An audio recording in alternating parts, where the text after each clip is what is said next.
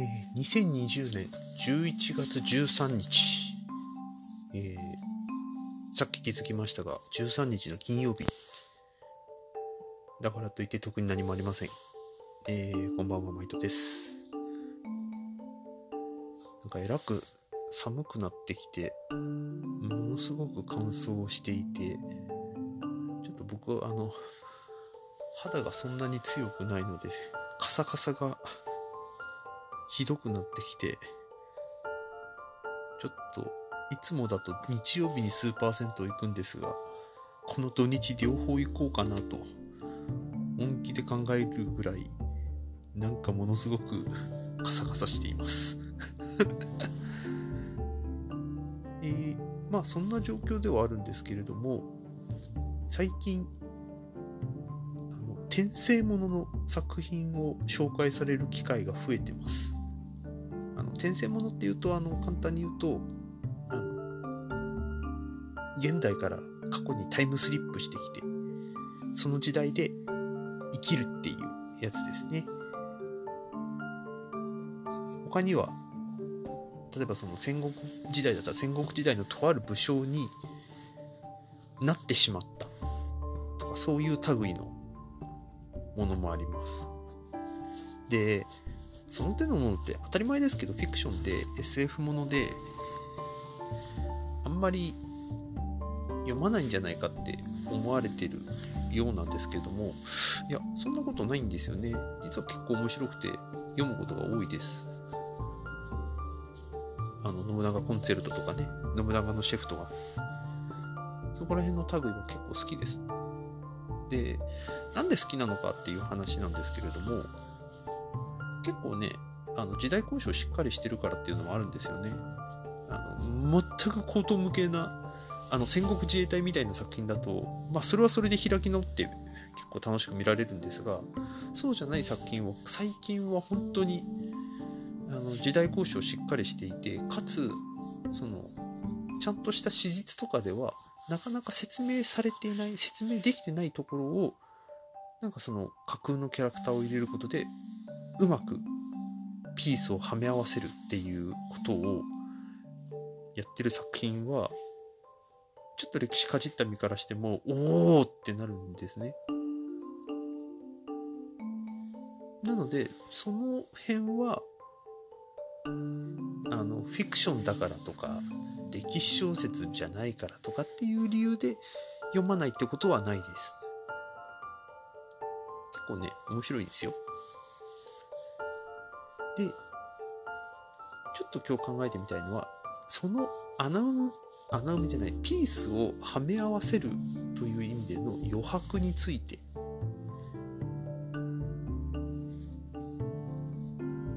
ちょっととある本を読んでみた時、時というか読んでみて、えっと、ふと思ったことが、これからの子供たちに必要なこともしくはこれからの日本人に必要なことはもっと遊ぶことだとかぼーっとする時間を作ることだとかっていうのが書いてあることが増えてきたような気がするんですね。実はぼーっとすることも集中力が実は必要でぼーっとすることで実はその覚醒状態の中の無意識の部分というものがすごく表に出てきて思考が整理されたり突拍子もないアイデアが浮かんだりっていうことがあるらしいです。また小学校僕少なくても僕の頃の小学校の時は結構退屈だったんです。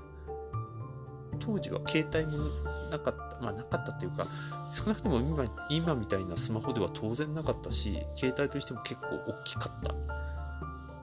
あったとしてもポケベルぐらいかな。で、テレビゲームって言ってもまあ、スーファミぐらいはありましたけど、基本はそんなにしょっちゅうやらせてもらえるもんではなかったので、当然、ある程度のやることを終えてしまうと、結構退屈でした。で、第1回目の時にお話ししたんですけど、あの学童保育に行ってた時期が僕あってでその時もう基本的には学童保育行くまでは友達の位置遊びに行きながら施設に行くっていうことをやってたのでまあ要するに退屈だったんです今の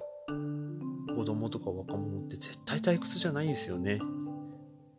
まあ、コロナの影響もあったとはいえ、ネットは多分使えるし、携帯も持ってるし、タブレットも多分持ってる子もいますよね。で、そこに加えて、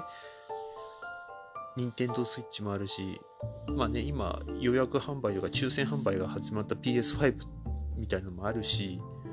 とにかく遊ぶものはたくさんある。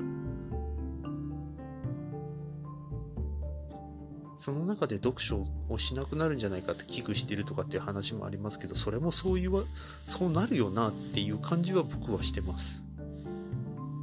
でじゃあ僕ら大人はどうかっていうと僕ら大人も実はあのネットをオフにするっていうのを自主的にやらないとおそらく何もしてない時間っていうのがないんですよね。だから結局集中力が高まらないとか何もしてなくても疲れるとか何かしてなきゃいけない何かしなきゃいけないんじゃないかっていうふうにかえって落ち着かなくなるとかいろんな弊害がどうもあるらしいという話がありました。とにかく目と手は本当に日本人や世界の人たちはたくさん使いすぎている。でその中でも使ってない部分が聴覚耳の部分ということがあって今音声メディアがすごく盛り上がっていてこの間ニュースを見てみるといよいよ、えーと、大手のメディアがそあのポッドキャストを買収するとかっていう話もあるらしいしどうもその音声メディアを使ったドラマ配信なんていうのもやる会社が出てくるっていう話もありました。まあそうでなくてもまあ僕このね、一人語りをやっておいて言うのもあれなんですけど、本当に今、やってる人たちが多い。で、番組もたくさん作られるようになってきてる。いよいよもう目も、目とか手どころか、耳の渋滞、番組渋滞も、まさに起こってる。えっ、ー、と、誰だったかな？誰かとちょっとやり取りをした時にもういっそのこと休みの日を作んなきゃいけないんじゃないかっていう話が出てましたけどまあそれはやり方として一つあるというところはありつつもいやもうそもそももう耳も渋滞かっていう話にかっていくと本当に僕らはもう退屈しないんだなと。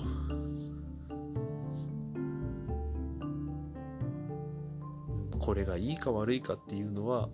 おそらくいいとは言い切れないんじゃないかっていうのが今言われ健康関連で言われてることなんだろうなっていう風な気はします。何度かお話ししてますけどスーパー銭湯まあ今日の頭の時も言いましたけどスーパー銭湯のこともあれば喫茶店であんまりぼーっとすることは最近ないんですがたまにその集中力が決めてただぼーっとしてる時になんか一番気持ちよかったというか全部解き放たれたっていうような感覚を今思い出すと持ててたなっていう気はするんですね。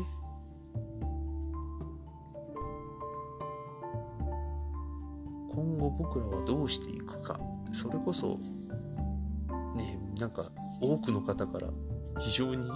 反響をいただいている。あの通信簿の話にももしかしたらつながるのかもしれないんですけれども人間としてあるべきもしくはあった方がいいその集中力とか想像力とかっていうものはその退屈さの中からもしかしたら生まれるんじゃないかっていう。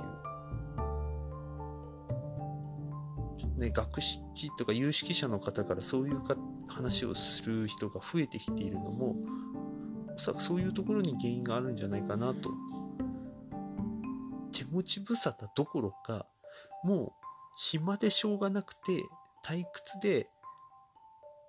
今手元にあるものを確認しちゃうみたいな状態をもしかしたら僕らは作っていかないといけないのかなというふうには思ってます。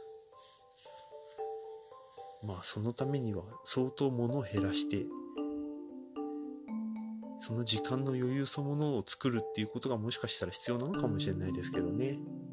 ちょっとこれも例によってまた機会を置いて喋りたいなと思います。じゃあ今日はここまで。